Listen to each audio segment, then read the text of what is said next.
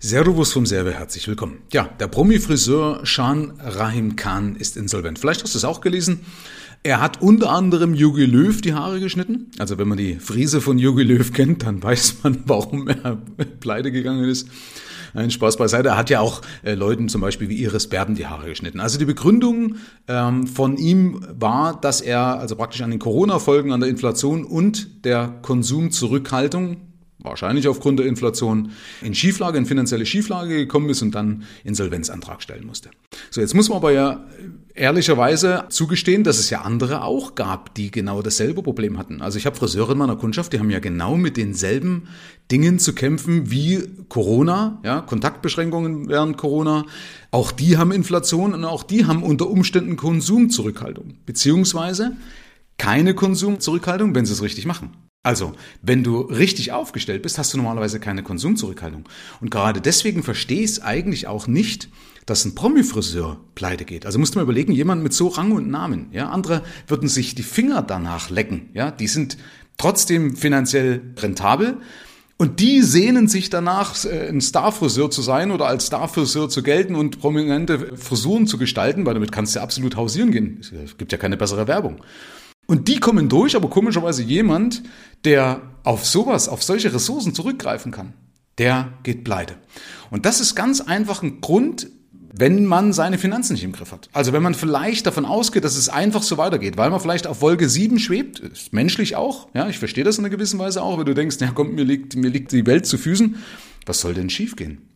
Das Problem ist aber, du brauchst als Unternehmer immer eine gewisse Paranoia. Also du solltest immer auch schauen, wie weit bin ich anfällig, was kann denn schiefgehen, weil es wird immer was schiefgehen. Das hat die Vergangenheit gezeigt und es wird auch die Zukunft zeigen. Und ich bin davon überzeugt, dass die ruhigen Phasen vorbei sind. Also die Fehler, die in der Vergangenheit verziehen worden sind, die werden heute nicht mehr verziehen. Und wenn du eben deine Zahlen nicht im Griff hast, dann werden dir künftige Krisen den Boden unter den Füßen wegziehen.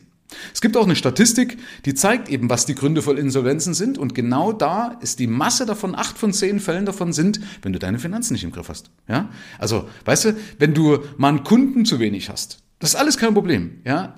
Ein Kunden mehr oder weniger, wie gesagt, wirkt sich auf deinen finanziellen Erfolg nicht aus oder überhaupt auf dein Fortbestehen als Unternehmen.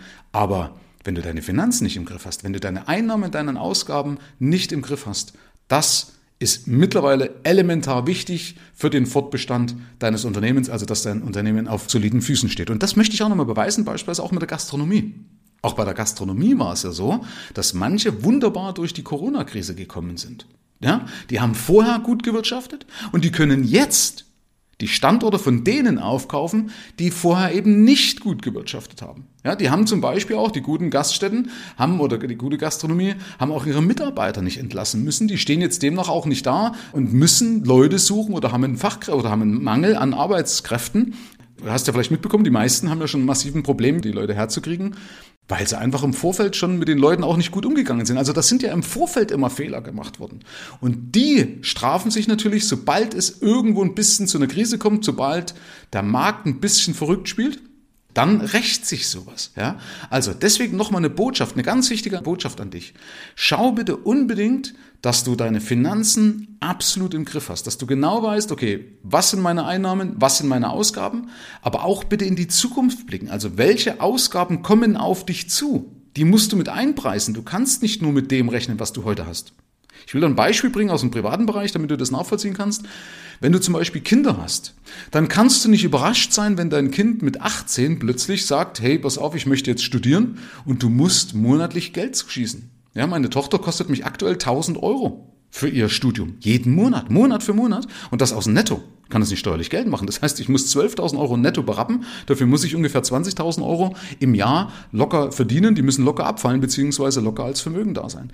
Aber jetzt kommt das Wichtige die sind doch nicht überraschend. Also ich weiß doch in dem Moment, zu dem Zeitpunkt, wo ich meine Kinder in die Welt gesetzt habe, kommen Kosten in der Zukunft auf mich zu. Und diese Kosten musst du in deine Planung mit einplanen, mit einpreisen. Das mache ich bei meinen Kunden aufgrund meiner Erfahrungswerte. Aber wichtig ist eben, dass du dran denkst, wenn du einen Laden hast, einen, ein Geschäft hast, einen Betrieb hast, dann weißt du doch auch, dass immer wieder Kosten kommen, immer wieder unvorhergesehene Rechnungen anfallen. Und ich will mal unvorhergesehen in Anführungsstrichen zeigen oder sagen, weil Du kennst mein Credo, Rechnung heißt deshalb Rechnung, weil du damit rechnen kannst.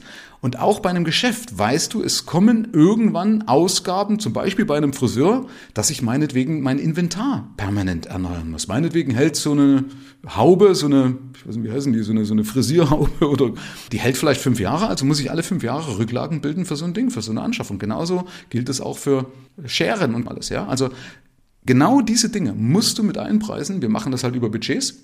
Und dadurch verdienen meine Kunden dann auch mehr, weil sie ja wissen, Mensch, wenn ich mit dem, was ich bis jetzt kalkuliert habe, bin ich ja gar nicht rentabel. Ich muss ja viel mehr kalkulieren. Auch inklusive eines vernünftigen Inhabergehaltes, inklusive der Möglichkeit, genug Rücklagen zu bilden für jetzt und aber auch für die Rente. Und das macht eine gute Finanzplanung. Eine gute Finanzplanung, die bringt dir die Sicherheit, die bringt dir auch den Vorsprung, weil du eben, wenn anderen die Luft ausgeht, dann kannst du auf Shoppingtour gehen. Weißt du, dann kannst du rausgehen und sagen, die, die jetzt Fehler gemacht haben, da kannst du einfach auf Einkaufstour gehen und kannst eben deren Geschäfte übernehmen und damit noch mehr sag mal, die Konkurrenz verdrängen oder noch mehr Stärke am Markt bekommen. Und ein gutes Finanzsystem hat eben auch dann ein Frühwarnsystem, weil es Frühindikatoren hat. Ja, da siehst du, okay, äh, jetzt muss ich die Reißleine ziehen, jetzt muss ich was machen. Also du wirst dann nicht einfach überrascht durch irgendwas, sondern du weißt schon ganz genau, was auf dich zukommt. Dazu übrigens habe ich auch schon mal ein Video gemacht, warum die Bäcker pleite oder beim Bäcker jammern, obwohl ich das auch nicht nachvollziehen kann, empfehle ich dir einfach mal das Video anzuschauen. Das packe ich dir einfach in die Beschreibung. Habe ich aber auch hier schon mal einen Podcast mit dazu gemacht, ein paar Sachen mit einwerfen lassen. Aber ich finde, im Video ist es immer ein bisschen schöner, da kann man das ein bisschen leichter nachvollziehen. Also, Lerne aus der Pleite von dem Promi-Friseur Shan Rahim Khan, dass du einmal darauf achtest, wessen Leute du Fris oder die Frisur machst. Also dann sollte es auch ein Aushängeschild sein, nicht wie Yogi Löw. Entschuldigung, ich muss immer so diesen Sidekick. also, ja, sieh mir das bitte nach. Aber schau bitte, dass du von solchen sogenannten Fuck-Up-Stories, also von solchen Menschen, die man scheitern, die scheitern, lernst, weil man kann nämlich viel davon lernen, wenn man sich zum Beispiel auf seinen Lorbeeren ausruht, wenn man nicht in die Zukunft schaut und wenn man nicht seine Finanzen im Griff hat.